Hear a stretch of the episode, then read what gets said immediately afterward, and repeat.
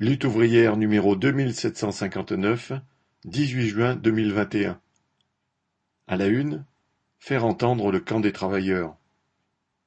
Rubrique éditoriale. Aux élections régionales, votez lutte ouvrière.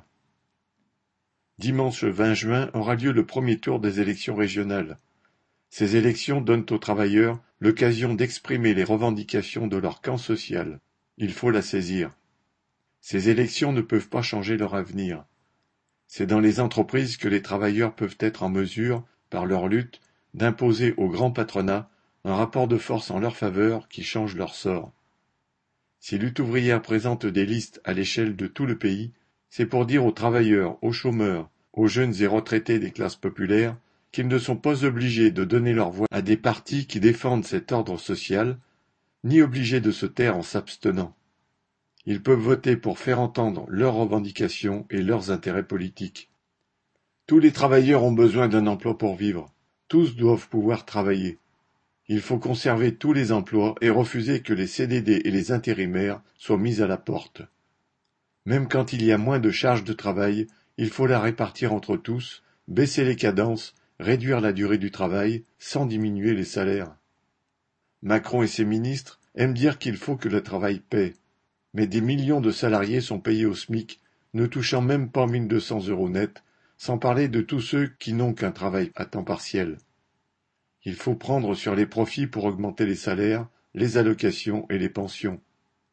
Et comme les prix commencent à monter, il faut imposer l'indexation des salaires sur l'inflation. La pandémie a été une aubaine pour de nombreux capitalistes. Amazon, Google, les groupes de la grande distribution comme Carrefour ou Auchan ont profité de la crise sanitaire pour accroître leurs profits. Face aux mensonges et chantages patronaux consistant à dire qu'il est impossible d'augmenter les salaires, il faut le contrôle des travailleurs sur les comptes des entreprises. Augmenter les salaires va à l'encontre des lois de la compétitivité et de la concurrence, mais ces lois ne sont pas des lois de la nature, elles ne profitent qu'à la bourgeoisie et conduisent toute la société à la catastrophe. Il ne faut pas craindre d'aller à l'encontre des lois capitalistes la société peut fonctionner sur d'autres bases.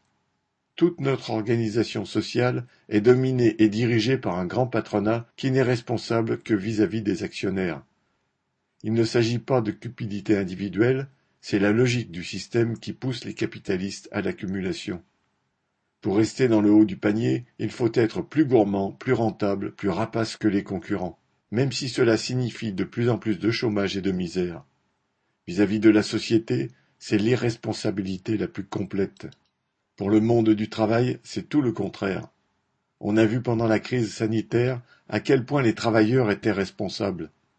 Il faut se rappeler comment les travailleurs de la santé, les ouvriers de l'agroalimentaire, les caissières, les éboueurs, les travailleurs du bâtiment ont tenu leur poste, parfois la peur au ventre, avec dévouement. Et les travailleurs ont aussi été à l'origine de mille et une initiatives en organisant la solidarité dans les quartiers populaires, en distribuant de la nourriture, des livres ou pour coudre des masques. Le camp des travailleurs n'a pas d'autres intérêts que ceux de l'écrasante majorité de la population. Quand les salariés des hôpitaux se battent contre les suppressions de lits et pour de meilleures conditions de travail, quand ceux des transports se battent pour que la maintenance ne se fasse pas au rabais ou pour que les lignes ne soient pas vendues à des capitalistes privés uniquement soucieux de faire de l'argent, ils se battent pour les intérêts des usagers. Quand des travailleurs se battent pour ne pas être licenciés ou pour empêcher la fermeture de leur usine, ils se battent pour eux et aussi contre le chômage.